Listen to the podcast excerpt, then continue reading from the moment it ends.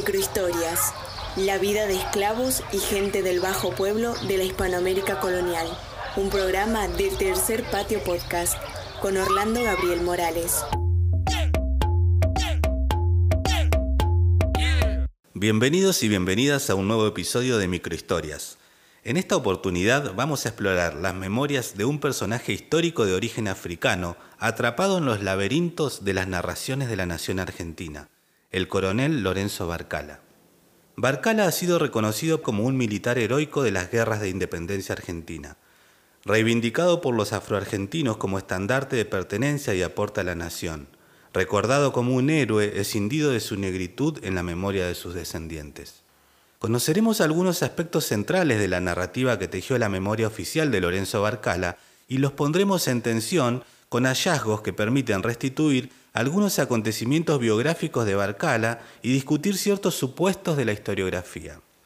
Además, Belén Barcala, una descendiente de séptima generación de Lorenzo, nos va a contar en primera persona y por primera vez en forma pública las memorias familiares de Barcala, su proceso personal en el reconocimiento de la afrodescendencia y sus preguntas sin respuestas sobre la afroargentinidad.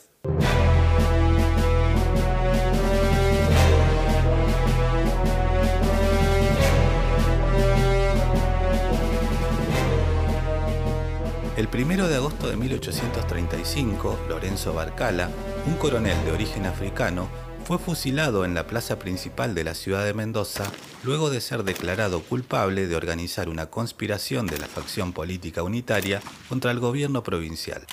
La prueba principal producida en el sumario militar contra Barcala fue una carta que éste envió desde San Juan a José María Molina, un capitán mulato, amigo del coronel en Mendoza, a quien consultaba sobre el apoyo local de los milicianos pardos para un movimiento armado. Esa carta señalaba los objetivos del plan, cambiar la administración política de la provincia y desterrar a su comandante de armas, Félix Saldao, un caudillo federal, enemigo declarado de Barcala.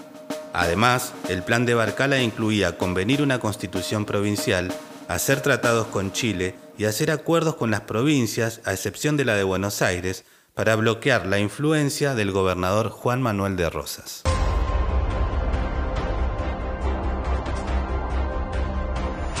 Diez años después de la muerte de Barcala, Domingo Faustino Sarmiento publicó sus biografías de los caudillos federales Facundo Quiroga y Félix Saldao, y allí apeló a Lorenzo Barcala como su contrafigura moral. En la pluma de Sarmiento, los caudillos representaban el desorden, la barbarie y la violencia, y Barcala el orden, la civilización y la razón. He creído explicar la revolución argentina con la biografía de Juan Facundo Quiroga. Como lo ha dicho con maestría la profesora Celina Manzoni, Sarmiento construyó esos personajes en el umbral entre lo ficticio y lo real, de modo que en sus obras terminan proyectándose como legendarios. En la biografía del general Félix Saldao, Sarmiento presentó a Lorenzo como un negrito, criollo, esclavo del escribano del Cabildo de Mendoza, don Cristóbal Barcala. Y en la biografía de Facundo se refiere al mismo como un liberto, es decir, alguien que no había nacido libre, pero que adquirió su libertad. Nada dice Sarmiento sobre la forma en que Barcala accedió a la libertad, aunque en la suma de sus menciones queda sellada la asociación entre su libertad y la Revolución de Mayo, el servicio en las armas de la patria y la consagración a los valores revolucionarios. En la biografía de Félix Saldao, Sarmiento sostuvo que lo que hizo de Barcala un personaje histórico fue su talento para la organización de cuerpos armados y su habilidad para hacer descender a las masas las ideas civilizadoras. Pero ¿hacia qué valores orientaba Barcala la conducta de las masas? En Facundo se lee que, por la acción de Barcala, los milicianos cívicos de Córdoba pertenecen a la ciudad, al orden civil, a la civilización. Y en Aldao, que la moral más pura, el vestir y los hábitos de los hombres decentes, el amor a la libertad y a las luces, distinguían a los oficiales y soldados de la escuela de Barcala. Hay algo paradojal. ¿Por qué Sarmiento, a quien hoy el sentido común nacional adjudica un imaginario racista eurocentrado, consideró que un coronel negro, según él hijo de esclavos africanos, podía representar esos valores y asumir ese papel de intérprete de las masas y tutor de los artesanos. En sus obras, el mismo Sarmiento entrega algunas claves al señalar que desde temprana edad Barcala había manifestado el talento y despejo que no es raro ver en los descendientes de raza africana, y criado al lado de sus amos, en contacto con ellos y oyéndoles en sus conversaciones, había completado una educación suficiente. Con la misma vehemencia que Sarmiento, Vicuña Maquena escribió en Viña del Mar el mejor documentado de los textos decimonónicos dedicados al coronel Barcala, a quien consideró un héroe negro, que salió de su condición de servidumbre de la oficina del escribano Barcala y tomó servicio bajo las banderas de la revolución que proclamaban la redención de su raza. Maquena también escribió, por el mismo hecho de que naciera del seno maldecido de una esclava y se encarnaran en su naturaleza física las voraces pasiones de su raza, que él supo domar con las virtudes de la civilización, se hace en mayor grado acreedor a su memoria al respeto de sus semejantes. Mucho tiempo después, hacia el centenario de la muerte de Barcala, el historiador Lanusa seguía la misma línea interpretativa de Sarmiento y Vicuña Maquena y escribía: Civilizador es un título que le cuadra bien y que además se agranda hasta resultar paradojal, cuando uno recuerda la humildad de su origen, su condición de ex esclavo y sus rasgos físicos africanos. En la década de 1930, algunos historiadores recordaron el fusilamiento del coronel 100 años después, con un tono reivindicativo. Incluso hubo quienes reclamaron para Barcala mayor reconocimiento público, sugiriendo la construcción de un monumento como el dedicado al soldado negro Falucho. Ese reclamo no era nuevo. En otro registro memorístico, los afroporteños venían esgrimiendo la figura histórica de Lorenzo Barcala desde el siglo XIX para reivindicar el aporte a la independencia y promover el reconocimiento simbólico de su pertenencia a la nación argentina.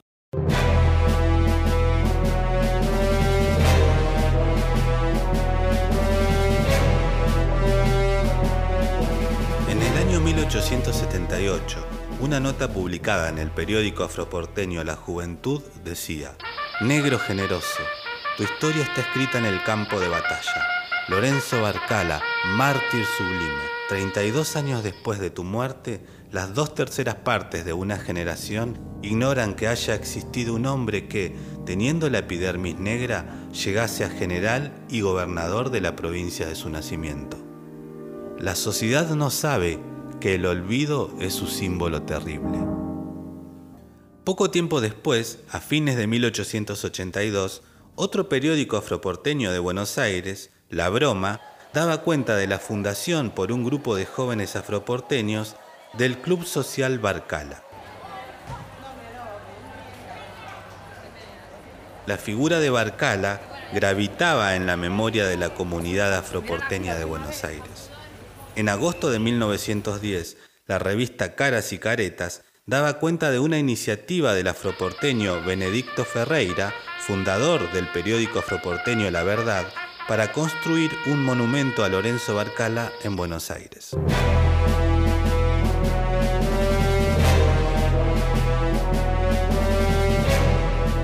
Los estudios históricos recientes han demostrado que no hay ninguna fuente histórica directa que refiera a Lorenzo Barcala como esclavo. En todos los padrones de población de la ciudad de Mendoza levantados durante la vida de Lorenzo, en los años 1802, 1814 y 1823, fue registrado como libre, y en el acta de su matrimonio, en listas militares y en protocolos notariales, siempre fue anotado como pardo libre. Además, ahora sabemos que Lorenzo se alistó por propia voluntad en el Cuerpo Armado de Milicianos Libres de Mendoza, cuando comenzó la presión reclutadora de José de San Martín a fines del año 1814, con el objetivo de organizar las armas patriotas en la frontera con Chile, recuperado por los realistas después de la batalla de Rancagua. A esta altura, queda claro que la tesis del origen esclavo de Barcala y de la libertad otorgada por gracia del gobierno revolucionario para servir a las armas de la patria tenía más que ver con el héroe legendario que con el actor con espesor histórico. Un héroe que contribuía mejor a un relato sobre la nación.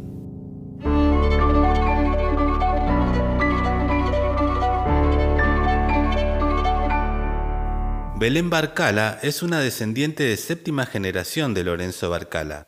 Ella heredó de su abuelo Tulio Barcala, un destacado periodista tucumano que falleció hace dos años, una caja con papeles que él sabía bien que serían de interés de su nieta.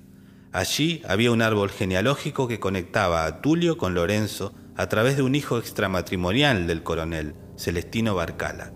Su abuelo, Tulio, había manifestado públicamente ser descendiente de Lorenzo Barcala, pero no había definido esa descendencia con una palabra que ahora Belén está dispuesta a enunciar. Me ocurrió en el último censo que me preguntaron si era afrodescendiente y es la primera vez que dije que sí.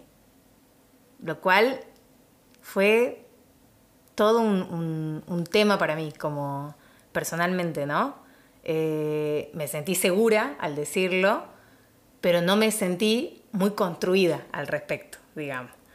Eh, fue más esto, ¿no? Como un sentimiento, una cosa de tener que decir que sí, sin tenerlo quizás tan trabajado. Que no lo tenga trabajado quiere decir que es un tema que no se habla, casi. Al menos en el ámbito familiar, donde crecí, eh, no es un tema que yo recuerde que se haya hablado durante mi infancia, no lo recuerdo directamente. Y yo que tenía bastante diálogo con mi abuelo, que era por ahí el que más resguardaba como esta parte de la memoria, charlábamos por ahí de otras cosas, ¿no? O sea, yo charlaba, me interesaba por ahí más su vida, sentía mucha curiosidad por su vida y nunca se me ocurrió tener esta curiosidad por lo que habían estado antes de él, por su papá, por su abuelo. En algún momento sí tuvimos este proyecto de, escribir un libro sobre su vida relacionada con y cómo eso graficaba la, vida periodística, digamos, de, de Tucumán, porque mi abuelo fue un gran periodista. Y yo recuerdo que en ese momento le hice un par de entrevistas, como para ir guardando material, y fue la primera vez que él me habló de su papá, de Epifanio, mi bisabuelo. Tengo unas notas de eso, pero sí recuerdo que fue la primera vez. Y esto fue un año antes de que falleciera. O sea, ya estábamos en, el último momento y no lo sabía. Entonces me falta el tiempo para, para trabajarla más a la idea. ¿Y en esa conversación tu abuelo habló de afrodescendencia? No, no lo reconoció con esas palabras. Eh, de hecho, creo que nunca lo escuché decir esa palabra. No lo tenía, no lo tenía categorizado, ¿no? Me parece de esa forma. Sí, esto que recuerdo me decía negrita y que en el 2013 yo empecé a bailar danzas afro. Había algo ahí, nada, hice una conexión muy fuerte con eso. Entonces yo lo invitaba cuando bailábamos en las plazas, a las muestras. Y yo me acuerdo que ahí él me decía en broma esto, de que, de que yo tenía sangre, digamos, de negra. Mm, yo en ese momento no le daba el peso que le estoy dando en este contexto, ¿no? ya estaba instaurado, o sea, que, Lorenzo Barcala era, había sido un, antecedente como en la familia. Eso es algo que yo lo tengo, lo sé, no recuerdo desde cuándo lo sé, pero lo sé como desde siempre, aunque no lo haya charlado con mi abuelo. Eso es lo que más me extraña, porque no recuerdo con quién lo charlé. Sí, sí me acuerdo que en mis últimas conversaciones, ya como de más adulta, no era un tema que charlábamos. Entonces no sé por qué estaba tan instalado. Tengo eh, el recuerdo de la biblioteca de mi papá, donde estaba este libro que mi abuelo tenía y que después se lo da, que es un libro muy chiquitito, azul, el que te mostraba recién de Estrada, de los argentinos de origen africano y ahí figuraba Lorenzo Barcale. Entonces tenemos eso, ese libro, y al lado un cuadro con la foto de él. Esa imagen sí la tengo desde chica. O sea, eso está desde que yo soy chica, digamos, ahí en la biblioteca del comedor. Entonces, bueno, así, así probablemente se instaló, ahora que lo pienso. Durante su infancia, Belén vio en la biblioteca de la casa familiar los objetos de memoria que la vinculaban con Lorenzo Barcala, pero allí, en lo evidente, había un rasgo obliterado. Ahora, en el presente, a la afirmación del autorreconocimiento sobreviene una pregunta. O sea, uno se reconoce como descendiente de, pero no asocia eso al peso que tiene el hecho de que sea afrodescendiente. Y, para mí acá la pregunta es ¿por qué? O sea, yo no puedo evitar hacerme esa pregunta. ¿Por qué no, por qué no le damos el peso que tiene? ¿Y qué significa además? Porque probablemente también tenga que ver con que no sabemos qué significa. ¿Qué significa ser afrodescendiente? ¿Significa que tengo que ser negra? porque todos mis primos son blancos. Yo soy morena, pero creo que soy morena por mi mamá, no por la familia Barcala, que son todos blancos. Este, digo, mm, no sé qué significa ser afrodescendiente en Argentina. Mm, quizás ahí está el punto, ¿no? Quizás por eso no, no pueda, no, no podamos haber hecho todavía y tengamos esta deuda de, de ponerle otro peso, de ponerle un peso en realidad, de que signifique algo el hecho de ser afrodescendiente. Además de que me pongo la camiseta y de que considero, además está decir que este laburo es muy necesario, es muy pertinente, eh, es una deuda que se tiene. Este, además de eso, bueno, está esta pregunta que todavía está vigente, que es esto, ¿no? ¿Qué significa ser afrodescendiente? ¿Qué significa ser descendiente de Lorenzo Barcala? Hemos llegado al final de esta aproximación a las memorias de un personaje histórico de origen africano que forjó una carrera militar excepcional y fue construido como héroe de la independencia de una nación imaginada como blanca y eurodescendiente. El Barcala legendario se ha hecho valer en las coordenadas y los términos de las élites intelectuales y políticas que apelaron a este héroe negro para sustanciar algunas representaciones de la revolución y la independencia argentina y un imaginario de nación. Pero encontramos otros registros memorísticos del coronel Lorenzo Barcala que exponen las tensiones entre la imagen del héroe de la independencia argentina y del mártir afroargentino olvidado de la patria. En este ejercicio de memoria, cuando se cumplen 187 años del fusilamiento de Lorenzo Barcala, escuchamos enunciar por primera vez en forma pública a Belén Barcala, descendiente de Lorenzo, el autorreconocimiento de su afrodescendencia. Espero que les haya gustado. Si es así, por favor compartan el episodio y ayúdenme a difundirlo. Nos encontraremos pronto con otra microhistoria para conocer la vida de los esclavos y de la gente del bajo pueblo de la Hispanoamérica colonial.